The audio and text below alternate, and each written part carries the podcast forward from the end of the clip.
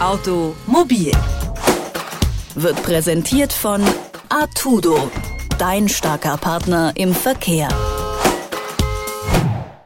Hi, ich bin Philipp Weimer und das ist eine neue Ausgabe von Automobil. In der letzten Woche, da haben wir über die neue App der BVG über Yelby gesprochen. Das äh, Interview gibt's natürlich zum Nachhören online auf detektor.fm. Das gibt's bei dieser Spotify Google und Apple Podcast. In dieser Woche reden wir über eine Studie des ICCT. Ich habe mich mit äh, Clemens Gleich von Heise Online über die Studie unterhalten. Er hat sich mit der Studie auseinandergesetzt und äh, das Gespräch hören Sie jetzt. Hallo, Herr Gleich. Guten Tag. Laut der ICCT-Studie sterben nirgendwo mehr Menschen frühzeitig an den Folgen von Verkehrsabgasen als in Deutschland. Wie kommt der ICCT auf dieses Ergebnis? Also was ist da die Berechnungsgrundlage? Ja, also der ICCT hat ähm, in 2010 und 2015 als Vergleichswerte gemessen Feinstaub, dann ähm, Black Carbon, das sind Kohlenstoffverbindungen, die hauptsächlich in Ruß vorkommen, die auch im Bereich von Feinstaub liegen, und Ozon.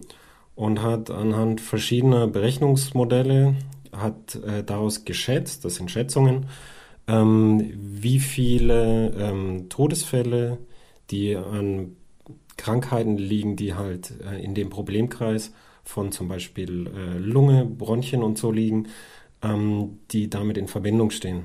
Und ähm, die Zahl hört sich jetzt absolut hoch an, aber erstmal geht es, wie Sie gesagt haben, um verfrühte Todesfälle. Das heißt, jemand stirbt an einem Lungenproblem früher und dann muss man halt auch sagen, im Jahr 2015 sind in Deutschland 925.200 Menschen gestorben.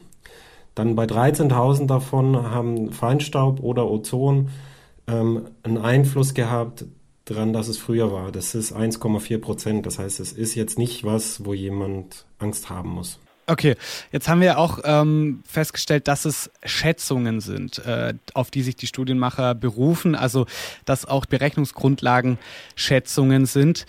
Inwieweit sind denn äh, die Ergebnisse der Studie denn aus Ihrer Sicht dennoch stichhaltig?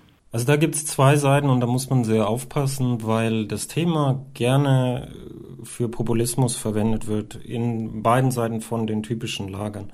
Das eine ist, dass die, ähm, die Fehlerraten von den Grundannahmen, die diesen Berechnungsmodellen zugrunde liegen, teilweise enorm hoch sind. Die Studie ist sehr sauber und zeichnet die auf, aber da sind Fehlerraten drin, die sind teilweise bei 300 Prozent und bei manchen Faktoren rechnet sich das dann auf auf äh, mehrere Größenordnungen. Das heißt, man rechnet sich da schnell in was rein, was nicht stimmt und dann prüft man das halt immer gegen.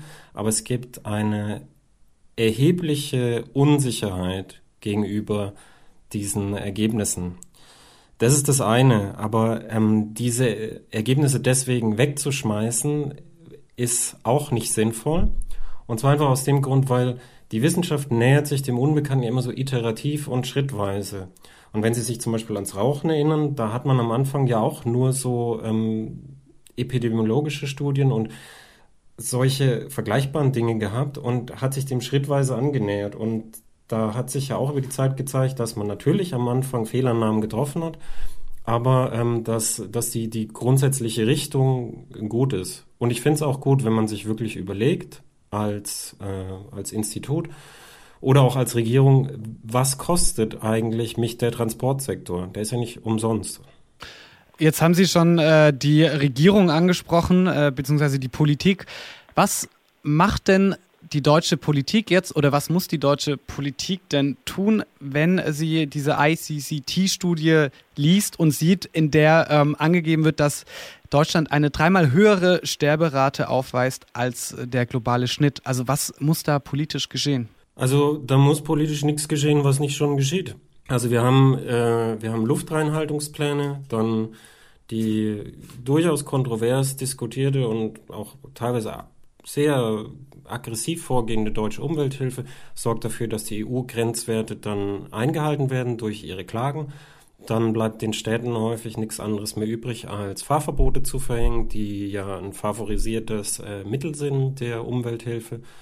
Ähm, und da da gibt es schon ganz viel, was getan wird und was auch nötig ist.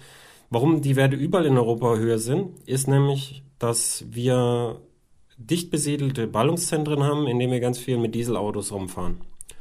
Und das ist in Deutschland halt noch mehr so als anderswo, weil hier auch ganz viel Industrie ist, die Arbeiter haben und die dann auch rumfahren und die Industrie natürlich auch beiträgt. Aber grundsätzlich ist der Hauptfaktor, dass Deutschland ein dicht besiedeltes Gebiet ist, in dem viel gefahren wird. Und die Nebenfaktoren sind halt so, so Dinge wie sauber sind die Autos. Aber ähm, wir müssen auch mal positiv sein, nämlich die, ähm, die ganzen strengen Gesetze, die immer aus Kalifornien dann über die Welt kommen, die, und das hat sich überall gezeigt, bringen sehr, sehr viel. Und überall, wo die umgesetzt werden, ähm, gehen die äh, assoziierten Erkrankungen auch entsprechend zurück.